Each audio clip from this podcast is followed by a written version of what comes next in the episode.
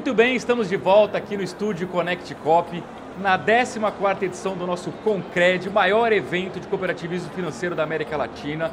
Evento híbrido esse ano, cerca de 3 mil pessoas aqui presenciais em Olinda, na região metropolitana do Recife, em Pernambuco e milhares via internet no Brasil inteiro. Você já sabe que nos intervalos das plenárias ele sempre recebe um entrevistado aqui, uma entrevista exclusiva. Tenho o prazer de receber a Paula Araca, que é palestrante, veio, nasceu na Argentina, não sei se você mora aqui no Brasil, na Argentina. Bom dia, seja bem-vinda. Bom dia, Luiz brasileira praticamente há 11 anos. Boa!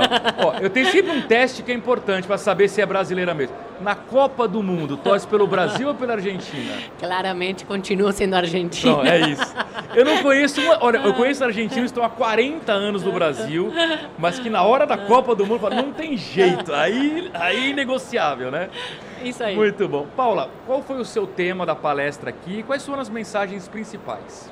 Hoje eu palestrei sobre liderança ambidestra, então a mensagem principal é como se tornar uma liderança que gerencia o presente e ao mesmo tempo cria o futuro. E essa é uma destreza cada vez mais necessária nesse mundo de mudanças tão dinâmicas, constantes e que nos trazem cada vez mais desafios inéditos, onde precisamos exercitar essa capacidade que às vezes parece um dilema, porque gerenciar o presente demanda precisão, demanda processos, é, repetição, uma manutenção daquilo que existe, baixo risco, e enquanto que a criação do novo nos demanda experimentar, nos demanda intuição, é, exige da gente um pensamento que nem sempre é linear, que nem sempre tem precisão do resultado esperado. Então, é um olhar muito mais criativo de ampliação de perspectivas. E onde, sim, o risco faz parte como um fator necessário para procurar um retorno maior. E pode parecer algo, para, é, assim, de alguma maneira paradoxo, mas a liderança ambidestra é aquela que consegue inaugurar o E e entende que é a união dos dois, não é um mais importante do que o outro, é de fato essa ambidestria, essa habilidade de conseguir é, segurar os dois pratinhos ao mesmo tempo, mas fazer com que as equipes entendam a importância dessa missão gerenciar o presente, matar algo do que a gente faz hoje também para dar espaço a essa criação do futuro. Perfeito. Eu adoro esse tema liderança, que eu tenho um monte de dúvidas. Por exemplo, quando a gente vê uma equipe que não consegue entregar os resultados esperados, a culpa é necessariamente da liderança, é da equipe, dos dois, é compartilhada essa culpa, não sei se é a melhor palavra, mas enfim, como é que você avalia isso? Eu gosto mais da palavra responsabilidade, ah. Luiz. De fato, culpa é aquela emoção que sentimos eh, individualmente quando fazemos algo que está errado em relação ao nosso certo e errado. Isso. A culpa todos sentimos alguma vez e faz parte. Mas a palavra responsabilidade empodera, né? Porque a sua etimologia fala habilidade de resposta. E de fato, essa é uma responsabilidade compartilhada. Tanto o líder, a liderança, quanto o time tem sempre a habilidade de responder diferente diante daquilo que acontece. Então, quando existe um exercício de apropriação dessa responsabilidade, de compartilhamento, mesmo entendendo que são papéis diferentes, que a liderança naturalmente é aquela que dá o norte, que tem a, a missão de conduzir e de cuidar do time, não cuida apenas de resultados. Ela cuidando do time, o time entrega o resultado.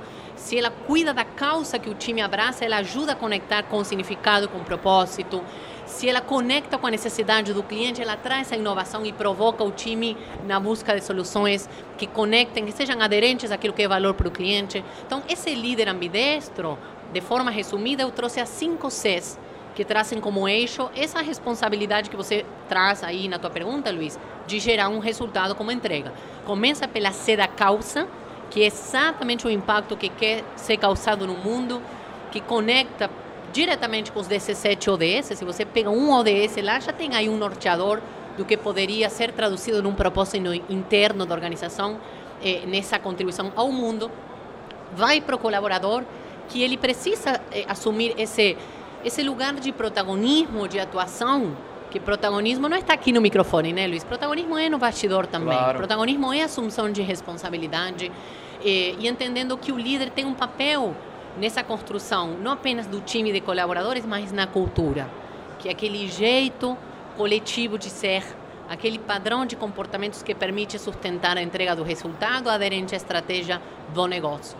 O foco do cliente seria a terceira C, e que é essencial trazer esse olhar empático, essa escuta ativa e genuína, curiosa, quase que investigadores para entender dores do cliente reais e tentar oferecer as soluções, produtos, serviços conforme essas dores reais. A comunidade, acho que o cooperativismo é uma belo de um exemplo aí mais do que centenário, 120 anos de atuação em comunidade, que é um poder absurdo, maravilhoso, imenso, realmente é, numa lógica de abundância que se gera quando você cria e de fato investe é, é, nessas conexões que o ecossistema gera e o capital, claro, que alavanca essas conexões, que alavanca o crescimento dos negócios e que cada vez mais está sendo um capital consciente. Isso é muito bom. Muito bem. Tivemos a pandemia. No que ela ajudou ou atrapalhou a liderança? A pandemia tem sido um belo de um é, é desafio para a humanidade e, logicamente, para os negócios e para a liderança, para repensar e para inaugurar mo modos diferentes, modos novos de liderar, de agir e principalmente desafiou aquela liderança, ou vou falar assim, aquele gestor, mais comando e controle. Porque o líder que se viu de um dia para o outro, com a necessidade de tocar seu negócio em casa, ele não consegue mais controlar as pessoas do ponto de vista de uma supervisão direta ele eh, teve que inaugurar a confiança.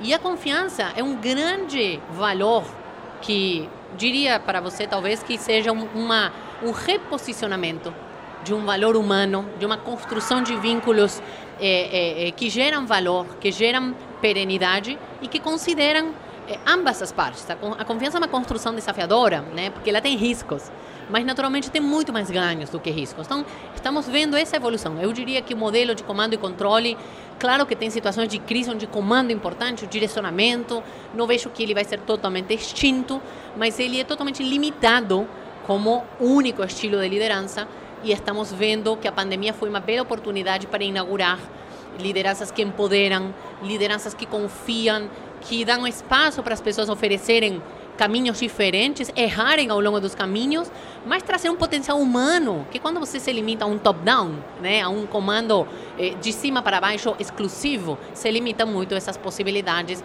e realmente potencial inovador, né? Não vou perder a oportunidade de esclarecer uma curiosidade que eu tenho. Tem muita diferença em termos de liderança corporativa entre o mercado da Argentina e do Brasil?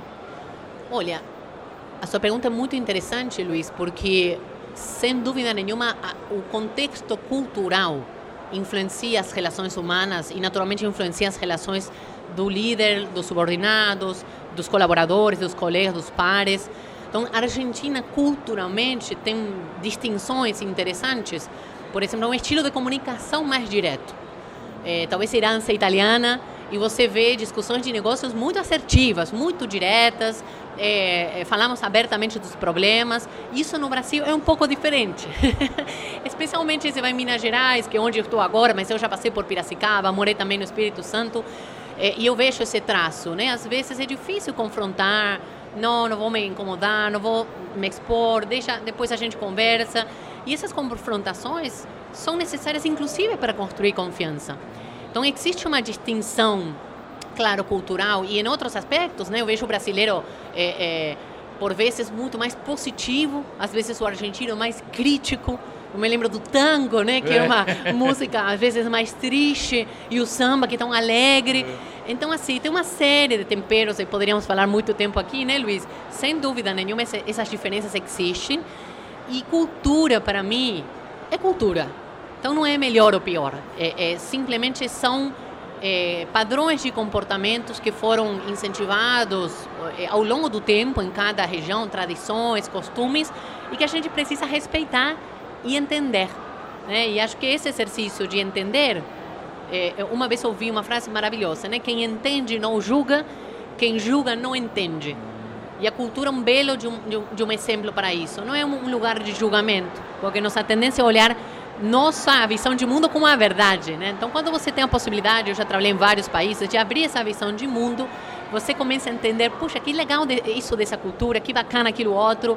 E se o líder tem essa possibilidade de juntar culturas diferentes e extrair né, o, o melhor de cada cultura, ele tem aí uma diversidade que acho que vai além dos grupos né, de afinidade. Uma diversidade de ideias, de possibilidades, de mentalidades muito bacana. Muito bem. É, gente, é muito comum ver em grandes empresas, médias empresas, que a pessoa que está no, grau máximo da liderança é alguém que teve uma origem, foi crescendo na empresa, então tecnicamente foi alguém sempre muito competente, sempre entregou resultados. E quando ele atinge um cargo de liderança, que ele vai ter que fazer também gestão de pessoas, aí é uma tragédia. A pergunta é: dá para treinar essa habilidade de gestão de pessoas? Sim, dá sim. Não é uma habilidade inata a liderança. Claro que existem traços da personalidade que facilitam, mas sem dúvida nenhuma é treinável. É, então, o grande desafio dessas é, hard, e eu não gosto de falar soft skills, eu gosto de falar em human skills, essa habilidade de lidar com gente é, é, cada vez mais necessária, relevante e treinável, sim, sem dúvida nenhuma.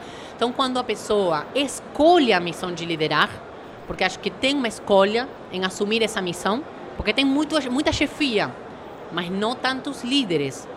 E assumir a missão de liderar é escolher cuidar de gente, é escolher cuidar dessa diversidade, é escolher entender que o ser humano é um ser emocional, que não vem apenas com seu racional e falar, não, profissional separa do, do, da pessoa, vem aqui, deixa os problemas para fora. Não somos mais assim. Você perguntou antes da pandemia, né, Luiz? Assim, a pandemia tem sido um terreno fértil para percebermos e, e, e relembrarmos que éramos humanos e que dentro do ambiente corporativo, que tende a ser mais cerebral, mais pragmático, mais frio, não podemos ser apenas um recorte dessa integridade que somos como seres humanos, né? Então, desenvolver esse olhar mais sensível, mais atento, mais cuidadoso, eu vejo isso cada vez mais necessário, além da gestão de equipe, gestão de tempo, eh, organização de tarefas, que são, na minha visão, hard skills.